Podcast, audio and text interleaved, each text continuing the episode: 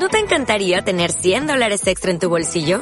Haz que un experto bilingüe de TurboTax declare tus impuestos para el 31 de marzo y obtén 100 dólares de vuelta al instante. Porque no importa cuáles hayan sido tus logros del año pasado, TurboTax hace que cuenten. Obtén 100 dólares de vuelta y tus impuestos con 100% de precisión. Solo con Intuit TurboTax. Debes declarar para el 31 de marzo. Crédito solo aplicable al costo de la presentación federal con TurboTax Full Service. Oferta sujeta a cambios o cancelación en cualquier momento. El pasado nos enseña, nos cambia y nos guía a salir de aquello que no va con nuestro presente. Si en el ejercicio de aprender mantienes tus viejas maneras, tus patrones obsesivos y las relaciones que no te impulsan, querida, estás teniendo graves problemas para dejar ir. Nadie dijo que soltar es fácil, es un proceso natural y doloroso. Y es solo con el tiempo que descubrirás que dejar ir te permite crecer, hacer renuncias efectivas y sin duda saber y entender Qué difícil es decir adiós. Soy Adao Villaseñor, coach y conferencista y sobre todo Apasionado del amor propio. en este podcast vamos a netear, vamos a hablar de lo que pasa y a desnudar el alma. Mi propósito, que te reconcilies con tu historia, que venzas al maldito ego. Y aprendas a enamorarte de la mujer que hoy eres hasta la raíz. Así que bienvenida y ten presente siempre que Amor propio primero. Me da muchísimo gusto escucharnos una vez más en esta emisión del podcast Amor Propio Primero. Verdaderamente quiero agradecerte la oportunidad eh, que me des permiso de los minutos que dura este espacio, poder formar parte de tu conocimiento, de tu aprendizaje, de los momentos dolorosos, de los descubrimientos importantes, pero sobre todo del aprendizaje. Y es que bajo ninguna circunstancia, en el trabajo interno y en el crecimiento personal, podemos olvidar que formamos parte importante de las alegrías y de las tristezas de las personas que nos rodean. Así como hay un montón de jugadores que se involucran en el juego de nuestra vida, no debemos nunca perder de vista que nosotros formamos parte de la vida de otras personas y que también somos coprotagonistas o algún personaje relevante en la historia de alguien más. Y es por eso que quiero agradecerte verdaderamente el espacio y la oportunidad y ojalá que tú lo hagas eh, con la gente que te rodea y con la gente que tú consideras importante. Agradecer la presencia que ellos tienen en tu vida y también agradecer el espacio y el permiso que te dan de formar parte de sus vidas. Y hay algo que a mí me encanta decir siempre, es que no subestimes la presencia de nadie en tu vida y jamás subestimes tu propia presencia en la vida de otras personas, porque somos estas piezas que en algún u otro momento cambiamos o aportamos o enseñamos algo en la vida de los demás, así como ellos lo hacen con nosotros. Y hoy vamos a hablar de un tema que a muchos de nosotros particularmente nos cuesta trabajo llevar a la práctica. Y es que justo en lo que yo te estoy diciendo, en este ejercicio de entender el trabajo interno, del desarrollo y el crecimiento, el tiempo, el dinero, el esfuerzo, los libros, los cursos, todo lo que tú inviertes para que tú te conviertas en una mejor mujer, en una mejor versión de ti misma, en una versión de ti que no esperabas, todo eso solamente va a poderse ver reflejado y va a existir cuando lo pones en práctica. ¿Y cómo es que lo ponemos en práctica? Lo ponemos en práctica en nuestras relaciones, en las relaciones que tenemos, porque tenemos una relación con absolutamente todo. No solamente creas relaciones con las personas, quiero que tengas claro que también creamos y tenemos una relación con todo este esquema de pensamientos y nuestra vieja narrativa, pero también a su vez tenemos una relación con las situaciones, tenemos una relación con el pasado, una relación con el presente, una relación con el futuro, una relación con la relación. Todo en nuestra vida se mueve a través de las relaciones. Y es justamente en el afuera donde todo el trabajo que yo desarrollo internamente, donde todo lo que yo hago para crecer como mujer, como ser humano, como persona, solamente se va a ver reflejado el verdadero trabajo en la práctica, en mis relaciones, en cómo yo estoy llevando este conocimiento a donde verdaderamente voy a obte- a obtener una, una retroalimentación sobre los patrones que yo digo que he cambiado, sobre las viejas narrativas a las que he vencido, sobre esta batalla que tengo todos los días con las cosas que ocurren dentro de mí.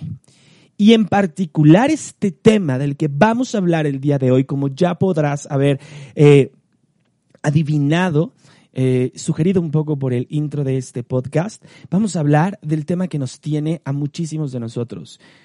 soltar, dejar ir, aprender a dejar ir y a soltar.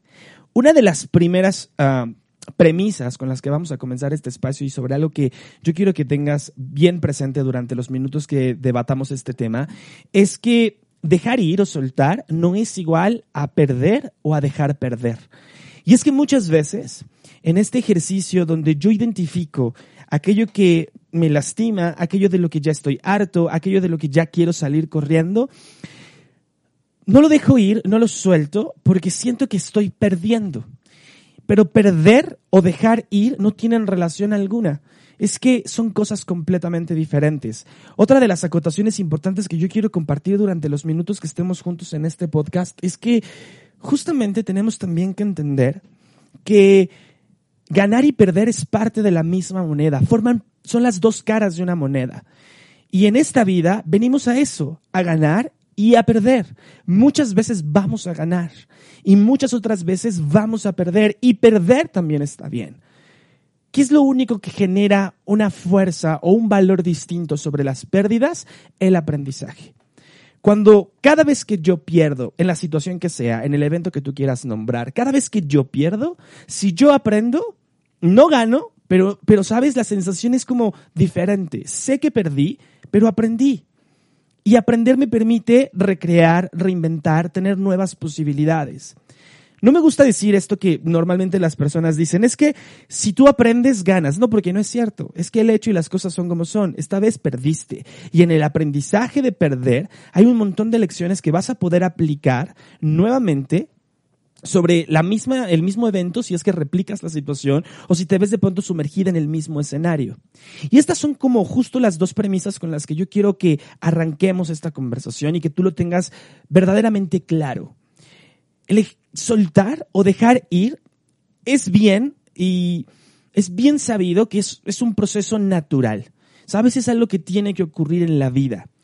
Pero también soltar y dejar ir es uno de los temas más dolorosos sobre los cuales vamos a confrontarnos. En el ejercicio de soltar, lo primero que yo requiero de verdad hacer y lo primero que yo te pido que hagas es hacer consciente a lo que tú estás apegada. Y voy a, remarcarte la parte importante de la conciencia porque es importante que lo tengamos claros. Muchas personas van a hablarte acerca de la conciencia. La conciencia en su, en su versión o en su explicación más sencilla es esta definición entre el bien y el mal, lo que te permite discernir entre lo que es bueno y lo que es malo.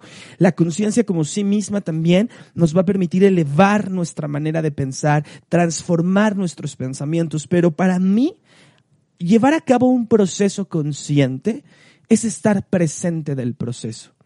La conciencia te permite estar presente. Así que para soltar, para dejar ir, lo primero que yo requiero hacer consciente es a qué estoy apegado, a qué estoy realmente atado, cuáles son los apegos que estoy teniendo. Y dentro de estos apegos, ¿qué es lo que evito sentir? ¿Cómo me hacen sentir estos apegos? ¿Cuáles son las sensaciones de estos apegos que despiertan en mí? Mira que para nadie es igual, jamás nunca va a ser para nadie igual el motivo o la gota que derrama el vaso. Para cada uno de nosotros y en nuestro universo único y especial, la gota que derrama el vaso siempre se va a tratar de un asunto completamente diferente. Y esto lo digo para que no invalides lo que sea que tú estés viviendo o lo que sea que tú quieres soltar. Los apegos son estas inclinaciones emocionales que tenemos respecto a las situaciones, a las personas, a las maneras de pensar. Un apego es esta sensación emotiva o emocional que, esta carga emocional que yo le pongo a mi pareja, a mis amigos, a mi familia, esta sensación que no está hablando de amor o de cariño o de fraternidad, sino es como este, este vínculo que yo interpreto y que yo creo en mi cabeza para sostenerme pegado a eso. Es como si de pronto fuera como un chicle en el zapato. Los apegos son como el chicle en el zapato. Puede ser que eventualmente te acostumbres a que cada vez que pisas escuches como ya sabes el, el que se despega el chicle cada vez que das un paso. Y puede ser que te acostumbres, pero también puede ser que un día te moleste y que un día sea de verdad inmanejable e insostenible y que un día te dé de verdad completo coraje tener pegado el chicle en el zapato y entonces quizá un día después de tanta molestia interna, después de tanto enojo, o después de tanta tristeza, o después de tanta desesperación, o cual sea la gota que derrama tu vaso, elijas un día quitarte el zapato y quitarle el chicle. Porque te diste cuenta que caminar así es incómodo, es molesto, no te permite crecer, no te permite llegar más lejos, no te permite ir más rápido, porque es molesto, porque además lo escuchas. Puede ser que nadie más lo vea, puede ser que nadie más se dé cuenta y es que incluso puede ser que a nadie más le moleste, pero es que tú sabes que el chicle está ahí, que está pegado y molesta. El ruido es más, hasta sientes el chicle en, en la planta del pie. De alguna manera, cuando tú llegas hasta ese lugar y cuando tú te das cuenta lo molesto que es estar en esa situación, eso es hacer consciente el apego. El chicle puede vivir pegado a tu zapato, bueno, meses, años, una vida entera. Pero si tú no te cansas lo suficiente de esa situación, si tú no haces consciente el apego, jamás entonces vas a poder soltarlo. Y hacer consciente el apego no es hablar de él. Hacer consciente el apego no es solamente hablar de ello. ¿Sabes? Hacer consciente el apego es realmente notar cómo me hace sentir. Realmente, realmente, darme cuenta hacia dónde me lleva emocionalmente hablando, qué produce, cuáles son las sensaciones que realmente causa. Como yo te dije, el apego es, una inclinación emocional. Entonces quiere decir que está completamente y todo el tiempo cargada de emociones, tanto en vibraciones altas como en vibraciones medias, como en vibraciones bajas. Los apegos, además de ser esta inclinación emocional, también generan una falsa sensación de certeza. Es decir, yo me acostumbro a caminar con el chicle en el zapato y eso me da cierta tranquilidad, porque yo ya sé cómo se siente, porque yo ya sé a qué ritmo voy a avanzar, porque yo ya sé cuántos pasos tengo que dar hasta que dejo de escucharlo, porque me acostumbro, porque sé que voy a contar con mi apego, porque sé que voy a seguir disponiendo de él para relacionarme, para seguir trabajando y operando desde ese sitio. Pero lo único que me da verdaderamente es una falsa ilusión del control.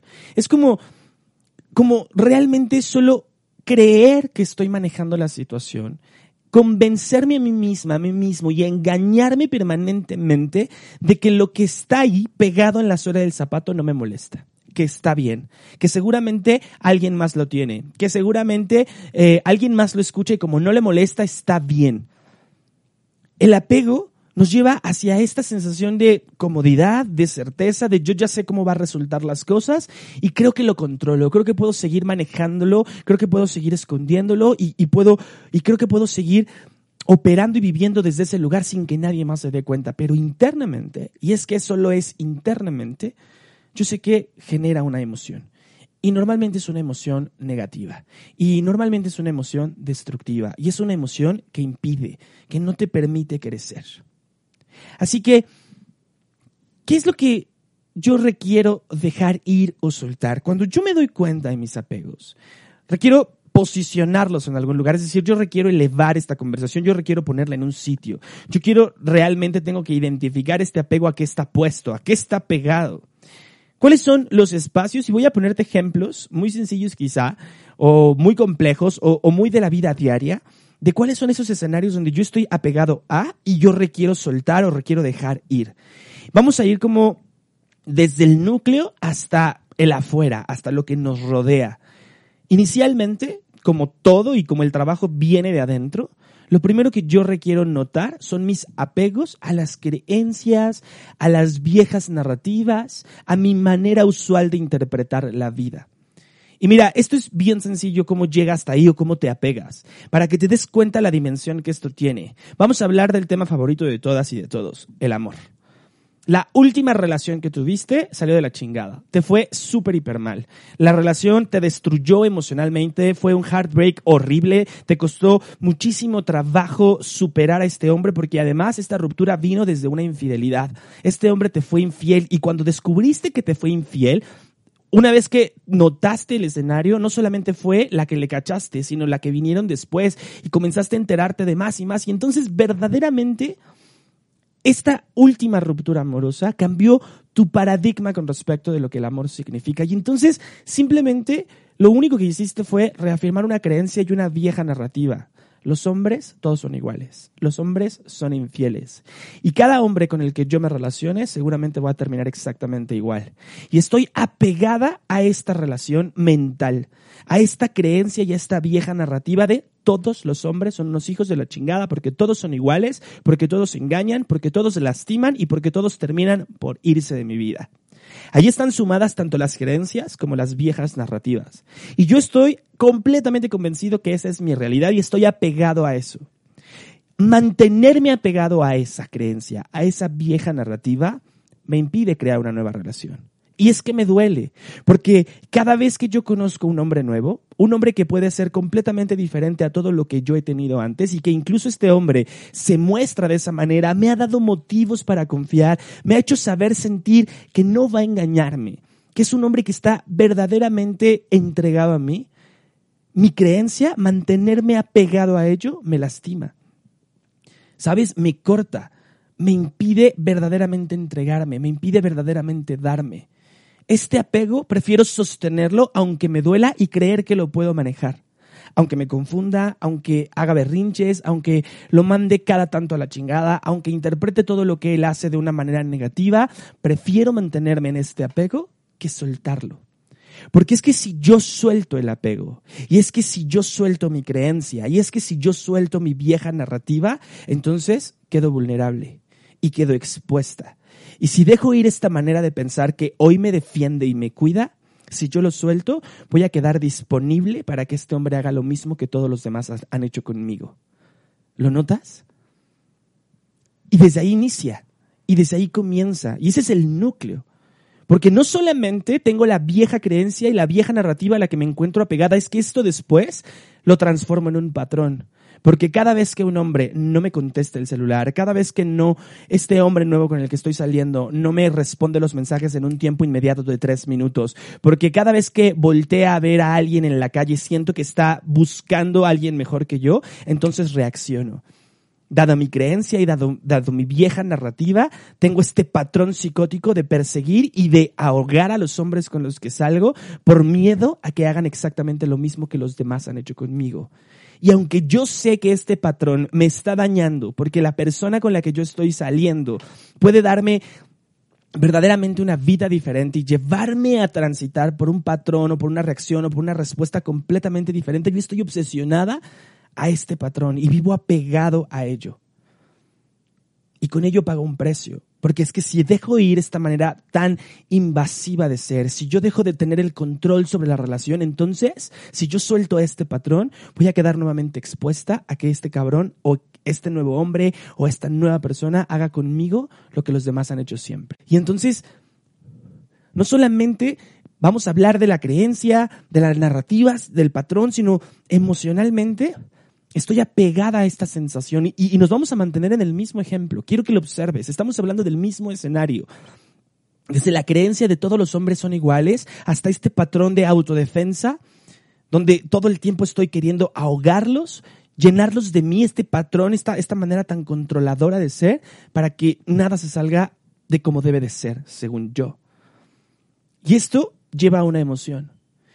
Y estoy apegada a una emoción de enojo, de ira, de confusión, a una emoción negativa, a una emoción que todo el tiempo me deprime, me pone ansiosa y estoy apegada a eso. Y aunque sé y conscientemente puedo entender que esto me hace daño, elijo no soltarlo, porque si yo lo suelto nuevamente, si yo bajo el enojo, si yo bajo la ira, si yo bajo esta posición de defensa y ataque, ¿qué me queda?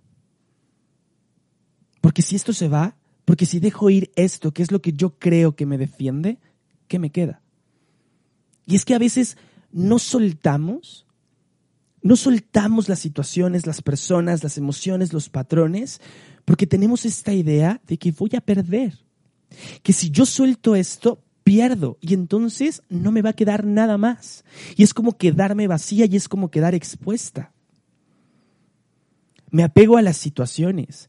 Vivo esta situación con la relación una relación dolorosa, una relación que no crece, que todo el tiempo vivo enojada, que todo el tiempo quiero encontrar bombas debajo de, de, cualquier señal que pueda alertarme que algo está mal. Vivo una situación desesperada, pero quiero disfrazarlo, quiero hacer lo mejor que pueda por controlarlo sin soltar todo lo demás. Y al final nos merecemos soltar. Y es que nos merecemos dejar ir lo que estorba, lo que duele, lo que frena, lo que no funciona.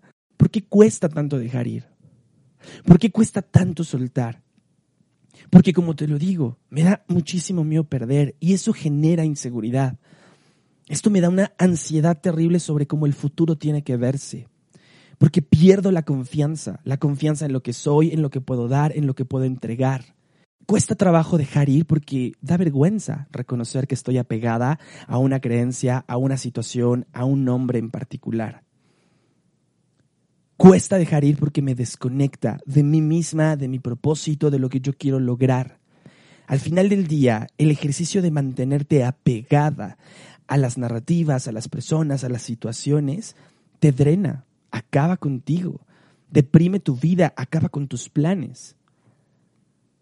Y esto ocurre todo el tiempo con el trabajo, con las relaciones, con el pasado. Y mira que te puse un ejemplo que es bastante sólido y bastante bueno para poder entender cómo es que nos apegamos y qué es lo que nos impide verdaderamente soltar.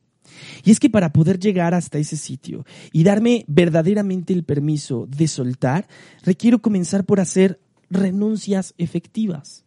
Requiero darme el permiso de comenzar a soltar todo lo que yo sé que no me hace bien ¿Sabes? Y es como lo que te decía justamente hace un momento atrás, requiero hacerlo consciente. Y hacerlo consciente no es hablar de ello, porque seguramente muchas veces has hablado acerca de ello. Lo hablas con tu mejor amiga, lo hablas con la gente que te rodea, a la persona a la que le tienes muchísima confianza para hablar de estas cosas, hablas acerca de ello. Pero hacerlo consciente y hacerlo verdaderamente consciente no solo es hablar de ello, sino es compartir lo que te hace sentir, cómo te frena, cómo te, cómo te limita, cómo te impide. Es hablar emocionalmente acerca de lo que está ocurriendo contigo y conscientemente elegir soltarlo. Porque como siempre te lo digo, para todo en la vida, y todo en la vida va a partir desde las elecciones que tú hagas. Cuando tú haces consciente tu apego, cuando tú haces consciente la vergüenza, el dolor que te, que te lleva a dar, lo que, lo que genera en ti, entonces es el momento de comenzar a hacer renuncias efectivas. Y las renuncias efectivas es verdaderamente el, voy a describírtelo así, es que renunciar es dejar ir voluntariamente algo que poseo o algo a lo que yo creo que tengo derecho. Y hablar de efectividad o de hacerlo efectivamente es con conciencia, con causa. ¿Qué involucra hacerlo con conciencia? Responsabilidad. Y la responsabilidad, una vez más te lo digo, es hacerte cargo y afrontar el dolor, afrontar las decisiones y elegir seguir. Y es comprometerte con los cambios, con las posibilidades y con lo que tú realmente deseas para ti, tu proyecto de vida. Cuando tú te dices el permiso conscientemente de hacer esta chamba, de identificar tus apegos emocionales, lo que te mantiene apegada a las creencias, a las viejas narrativas, a los patrones, a las situaciones, a las personas, cuando te des cuenta de ello, requieres comenzar a ser consciente de este trabajo y entonces tomar esta elección de verdaderamente renunciar a lo que ya no funciona en tu vida. ¿Cómo vas a hacerlo? Y son tres sencillas cosas las que yo puedo decirte. Suenan sencillas, pero sí sé que en la práctica y en la vida real involucran un trabajo serio y profundo. No es tan, órale, aquí va. Es verdaderamente entrar en ti y estar dispuesta, número uno, a escuchar tu intuición. Habíamos hablado de tu intuición. Tu intuición es tu sistema de alerta. Son las percepciones que, que no obedecen a la razón. ¿Sabes? Es esto interno. Es esto instintivo casi. Bueno, ahora vamos a hablar también del instinto, pero la intuición es ese ruidito que tienes dentro que, que, que, te mantiene viva, que te mantiene despierta, que te mantiene alerta. La intuición te permite saber cuando algo no va bien, cuando algo no va contigo, cuando, o, quizá cuando es momento de averiguar, ah, de tener más información con respecto de alguna situación o con respecto de alguien. La intuición es esto, esto que genera en ti, despierta como la duda, el saber más de él, el conocer o volver a preguntar, el despertar la curiosidad. Aprende a escuchar tu intuición. Y así como vas a escuchar tu intuición, tienes que aprender a hacerle caso a tu instinto. El instinto es este impulso natural, es interno, también es completamente irracional, pero te permite reaccionar y responder frente a las situaciones que consideras una amenaza. El instinto te mantiene viva, te mantiene presente y tu instinto siempre sabe lo que hay que hacer. Es que en el fondo, cada uno de nosotros, cada una de ustedes, siempre sabe lo que tiene que hacer todos sabemos el momento en el que tenemos que soltar, el, el momento en el que tenemos que dejar ir, es que lo sabemos porque el instinto está adentro, nos lo está diciendo, nos está poniendo en riesgo y entonces el instinto se despierta y te dice, suelta. Solamente que el instinto también pasa por tu conciencia y también pasa por esta elección de lo hago o no lo hago. ¿Y sabes algo más? Solo conecta los puntos. ¿Qué quiere decir esto? Une lo que te estoy diciendo. Aprende a escucharte con atención. Observa qué es lo que está ocurriendo dentro de ti. Si tú sientes que algo no va bien, es decir, tu intuición te está hablando, y sabes que ha llegado el momento de hacer algo, es decir, tu instinto te está pidiendo que te muevas, entonces, y solo entonces, elígete primero. Elígete primero sobre cualquier circunstancia, situación o evento e incluso sobre cualquier persona, elígete primero. Requieres aprender a elegirte siempre como la primera opción. Y esto es tanto en el trabajo como en las relaciones, como en las situaciones, como incluso la relación que sostienes con el pasado. Cuando identifiques qué es esto que te apega, lo que te mantiene vivenciando emociones dolorosas, lo que te mantiene triste, enojada, encabronada con la vida, confundida, ansiosa, cuando te des cuenta a qué te apegaste, a quién te apegaste, a qué situación vives apegada, elígete primero y comienza a renunciar efectivamente. Porque si tú estás escuchando lo que yo estoy diciendo, si estás en un trabajo, ponlo como ejemplo, en un trabajo donde todo el tiempo te quejas constantemente, por nada y por todo. Te sientes insatisfecha y te sientes vacía. Estás en un trabajo donde sientes que te ahogas, que el tiempo pasa lentísimo, donde encuentras defecto en todo y en todo. Te la vives criticando a los demás. Estás en un trabajo donde todos los demás son unos incompetentes, donde nadie puede hacer lo que tú sabes hacer. O quizá estás en una relación donde uno de los dos ya no quiere estar y lo expresa verbal y físicamente y en lo hablado y en lo no hablado. Estás en una relación donde te juega chueco y no pide perdón, donde ya te agarró de bajada y todo el tiempo te miente, todo el tiempo cree que eres esa mujer que no se raja. O estás en una relación donde te estás conformando con migajas de amor, de atención. Quizá estás metida en una relación cuando en un escenario donde uno de los dos ya se volvió de mecha corta, es decir, ya no soportas nada. Cualquier cosa que hace, que dice, te encabrona sin saber por qué, te prende algo adentro y te hace sentir incómoda, encabronada y eres hiriente. Quizá también tú estás en una relación que lo único que te tiene ahí es miedo. Y ya hemos hablado de eso. O estás en una relación donde sientes que simplemente ya lo intentaste todo y nada cambia. Voy a ponerte el ejemplo del pasado. Si estás repitiendo historias, si estás viviendo como estas películas repetidas en tu cabeza, si ante todo te haces pequeña, si cada día, sabes, encuentras un, un espejo perfecto de cómo era tu infancia, te pareces cada día más a uno de tus padres. Y sabes, normalmente siempre es más al, al, que es similar a tu género. Es decir, cada día te pareces más a tu mamá y quizás a lo que odiaste toda la vida estás perdiendo el control de tus decisiones, no te estás haciendo cargo de tu futuro ni de tu presente. Si tú estás en todos estos ejemplos, si en alguna de las situaciones que yo te estoy contando te identificas y sabes que eso es lo que te tiene apegada, si estás en el ejemplo, amiga, querida amiga mía, es momento de dejar ir. Y dejar ir duele, ya te dije que sí, duele, y duele un chingo. Y hay personas que sienten que se mueren cuando están en el ejercicio de dejar ir lo que sea. Y te digo algo, o sea, sí te vas a morir, pero no por soltar. No te vas a morir por dejar ir. Y sabes, quiero que tengas bien claro y quiero que verdaderamente en todo esto que hemos hablado, si tú eliges identificar tu apego, identificar las emociones negativas que esto trae consigo, lo que duele, lo que no, si tú estás verdaderamente dispuesta a elegirte primero, aquí está el ejemplo de la primer gran, gran renuncia que requieres hacer. Y presta atención porque con todo lo que hemos hablado y con todo lo que hemos platicado, quiero que cerremos este capítulo haciéndonos conscientes de esta primer renuncia. Más adelante, quizá en otros episodios, hablemos y lo conectemos y, y, vayamos sumando muchos más puntos y mucho más conocimiento, pero por lo menos ahora quiero dejarte esta gran lección. Y quiero que si de verdad estás en este lugar tomando una decisión consciente de elegirte primero y renunciar a todo lo que ya sabes que te lastima, lo que no va contigo, lo que te deprime, lo que te achica, lo que te desconecta de tu propósito más grande, aquí va la primera gran renuncia que requieres hacer. Y te invito a que lo escuches varias veces porque hoy la invitación está abierta.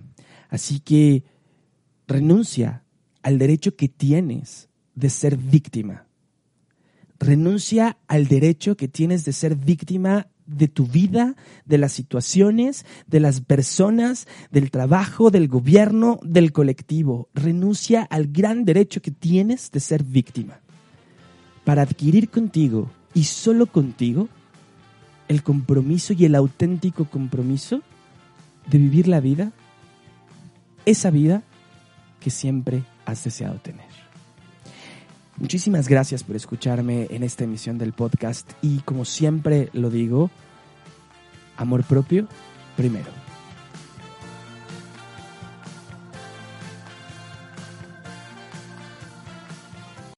Dale más potencia a tu primavera con The Home Depot. Obtén una potencia similar a la de la gasolina para podar, recortar y soplar con el sistema OnePlus de 18 voltios de Ryobi desde solo 89 dólares. Potencia para podar un tercio de un acre con una carga. Potencia para recortar el césped que dura hasta dos horas. Y fuerza de soplado de 110 millas por hora. Todo con una batería intercambiable. Llévate el sistema inalámbrico OnePlus de 18 voltios de Ryobi. Solo en The Home Depot. Haces más. Logras más.